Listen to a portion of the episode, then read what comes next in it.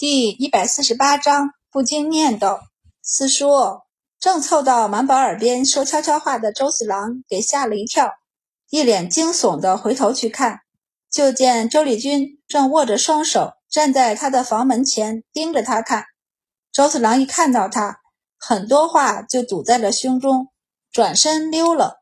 满宝看着他跑远，好奇地问周丽君：“四哥想做什么生意？”周丽君就和满宝告状。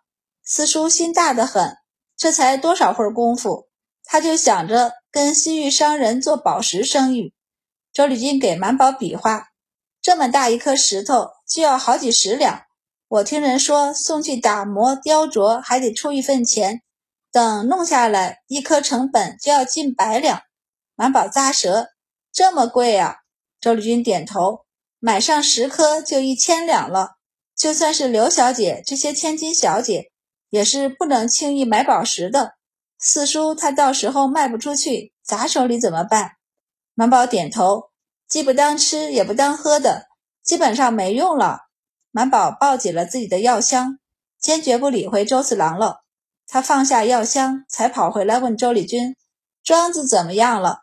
周丽君便笑道：“已经建了一半了，等到六叔办喜事儿，说不定就差不多能建好了。”满宝一听满意了，开始和白善、白二郎计划着买些花花草草，回头将庄子打理起来。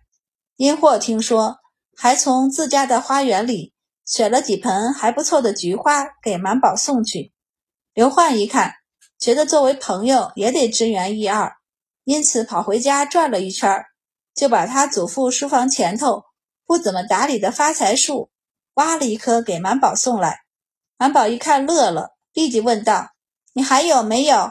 再多给我一棵吧。”刘焕一愣：“这树很稀奇吗？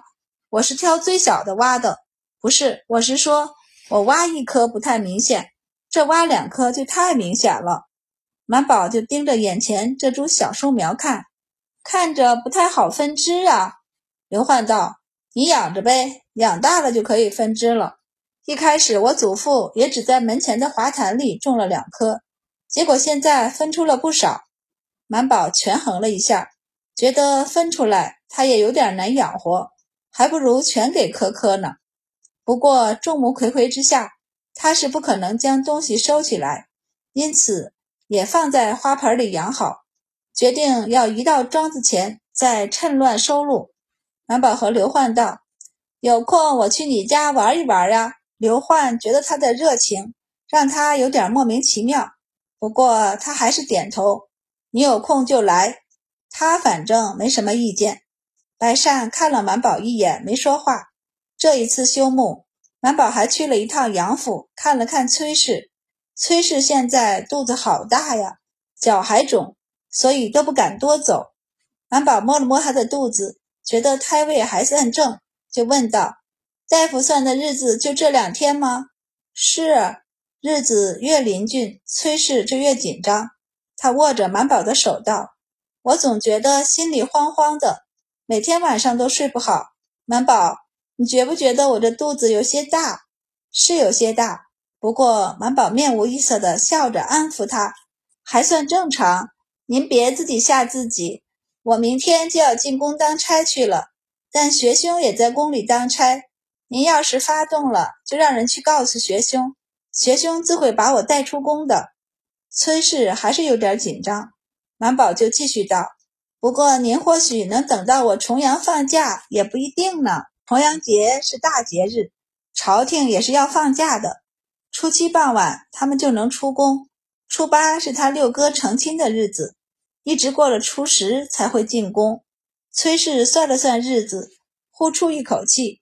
对满宝笑了笑，道：“你说的对，或许这孩子晚两天也不一定。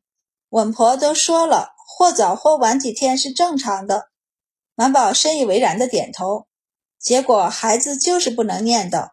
满宝上午刚看完他回来，晚上才躺到床上，准备进系统里上莫老师的课，他们家的侧门就被敲响。杨家的下人急匆匆的来报：“周太医。”我家夫人要生了，大爷让来请您过去看诊。满宝一下就精神了，他抬头看了一下天色，立即转身拿了药箱就出门。白善站在院门口那里看他，问道：“要不要我与你同去？”满宝拒绝了，道：“你明儿还要进宫读书呢，我还好请假，你确实不好请假。”白善也不怎么担心他，点了点头道：“行吧，你自己小心。”满宝和杨家来接他的下人急匆匆往外走，同样被惊醒的还有方氏等人，他们还是第一次碰见有人黑夜上门求诊，都有些惊奇。周丽如跟着跑出来，问道：“小姑，要不要我跟你一块儿去？”满宝看了一下他，权衡了一下后拒绝了。你现在还用不着学这个，等过两年吧。大吉默默地跟上，大家也都习以为常了。将人送出去后，就各回各屋去睡觉。白善打了一个哈欠，明明很困，却有些睡不着。他翻了一个身，暗想：杨学兄那儿应该不会出什么事儿吧？大吉将马车赶进了杨府，目送满宝跟着一个小丫鬟去后院后。才跟着杨府的小厮转身去门房里休息。到了后院，杨和叔的院子正灯火通明，杨侯爷的继室、侯爷夫人正指挥着人往里送东西。屋子里传来崔氏的惨叫声，满宝听着都忍不住抖了一下。而杨和叔正站在院子里一动也不动。满宝小跑着上前问道：“杨学兄。”杨和叔抖了一下。慢慢回过神来，侧头看着满宝，好一会儿才聚焦。满宝来了，你进去看看吧。满宝见他声音飘忽，便知道从他这儿问不出什么来，便连忙跑进产房。里面正有两个稳婆给崔氏接生，看见他们在给崔氏按压肚子，他吓了一跳，连忙上前：“你们这是干什么呢？”两个稳婆也吓了一跳。看见是周满，立即道：“周太医，您快来看一看，夫人吃过晚饭后摔了一跤，当场就见红了。这会儿宫口才开了四指，但羊水，我们怕迟了，孩子在肚子里闷坏了。”满宝就撸了袖子道：“先打热水来。催产药熬了吗？熬了，再有两刻钟就好了。两家离得太近。”崔氏才摔下，杨和叔就让人去请满宝了，所以他来得很快，药还没熬好呢。满宝点了点头，等着热水的功夫，先给崔氏摸了脉，又摸了摸肚子，发现胎位还算正，便松了一口气。他对紧张的崔氏安抚地笑了笑，道：“学嫂，没事的，我看过了，孩子在肚子里还安稳，你先歇口气儿。”崔氏本来脸色煞白，她被两个稳婆按得极疼，本来绷紧了心弦，但这会儿看见满宝，的确是松了一口气。他强笑一声，满脸都是汗：“真的没事儿。”满宝笑着点头：“没事儿，本来日子就在这几天，所以不算早产，你放轻松，不打紧的。”满宝摸完了胎位，便开了药箱，取出针带，笑道。我先给你扎两针止疼，这会儿先缓了气，等有了力气，我们再继续。孩子，满宝只能安抚他，没事儿，他是要自然生产的，所以不能太紧张。人一旦紧绷起来，不仅宫口会收缩，不易生产，对自己对孩子都很容易造成伤害。满宝经过韩五娘生产后。可是和京城及雍州城的资深稳婆们学了不少。满宝瞥了杨家请来的稳婆一眼，深深的觉得他们的应变能力比不上李家和韩家请的稳婆。满宝捻了针给崔氏扎针，稳婆们见崔氏不仅面色和缓下来，没那么痛苦了，羊水也很少再往外流，便知道周满这针不只是止痛而已。满宝捻针。没问崔氏是怎么摔的，为什么摔的？他一连串的吩咐下去，需要另外的一些药材，还有干净的白布等。这一会儿的功夫，两刻钟就过去了。迎月端了一碗热腾腾的药进来，满宝看了一眼，都不用他开口，迎月就用勺子盛了药，吹了吹后，便给崔氏喂下。满宝见崔氏竟然皱着眉头，一口一口的喝下去，他便皱着脸将嘴里的话咽了下去。算了，一勺一勺的喝，除了苦点儿就没别的毛病。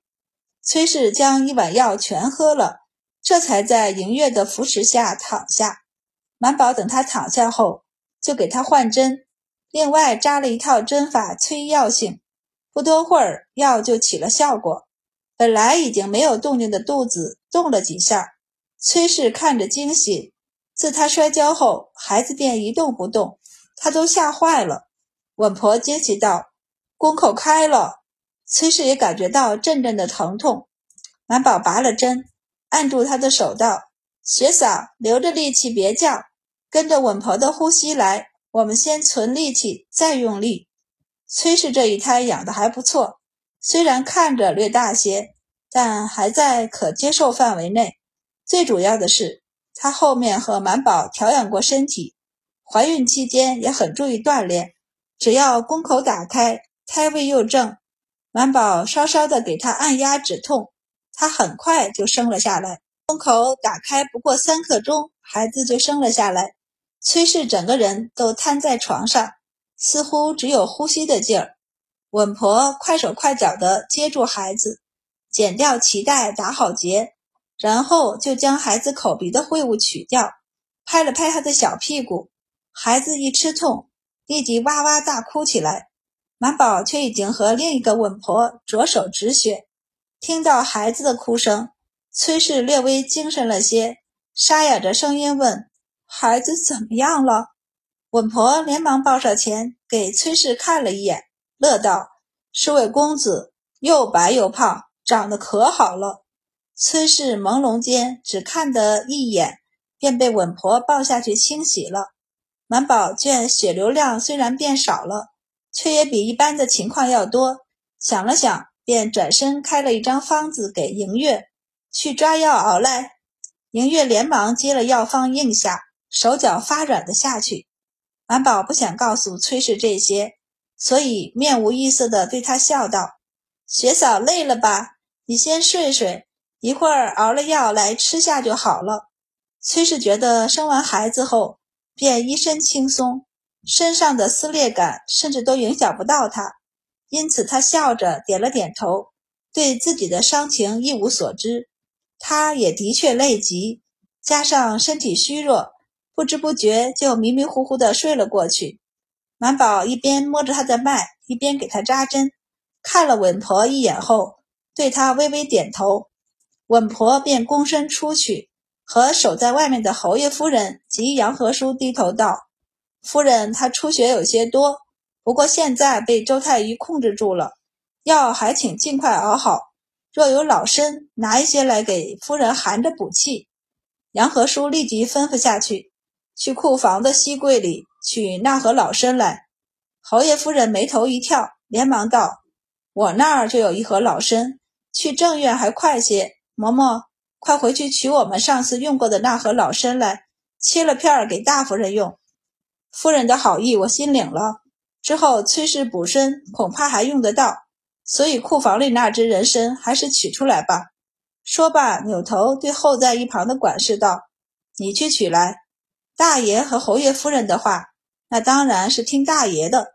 管事躬身退了出去。侯爷夫人欲言又止，脸色有些不太好看。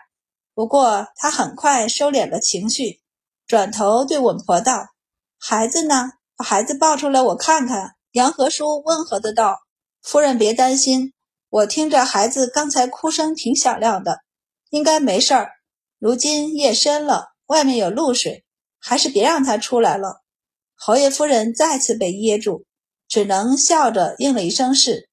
人参很快送来，稳婆打开一看，忍不住眉头一跳。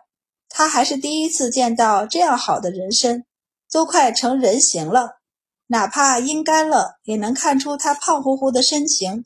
稳婆小心翼翼地切下来一片，然后给崔氏含在嘴里，让他压在舌根下。药也很快送来。崔氏被叫醒了，喝了药，血就慢慢止住了。一直到此时，周满和稳婆们才松了一口气。然后大家才有空看向一旁被包得很好的小孩儿。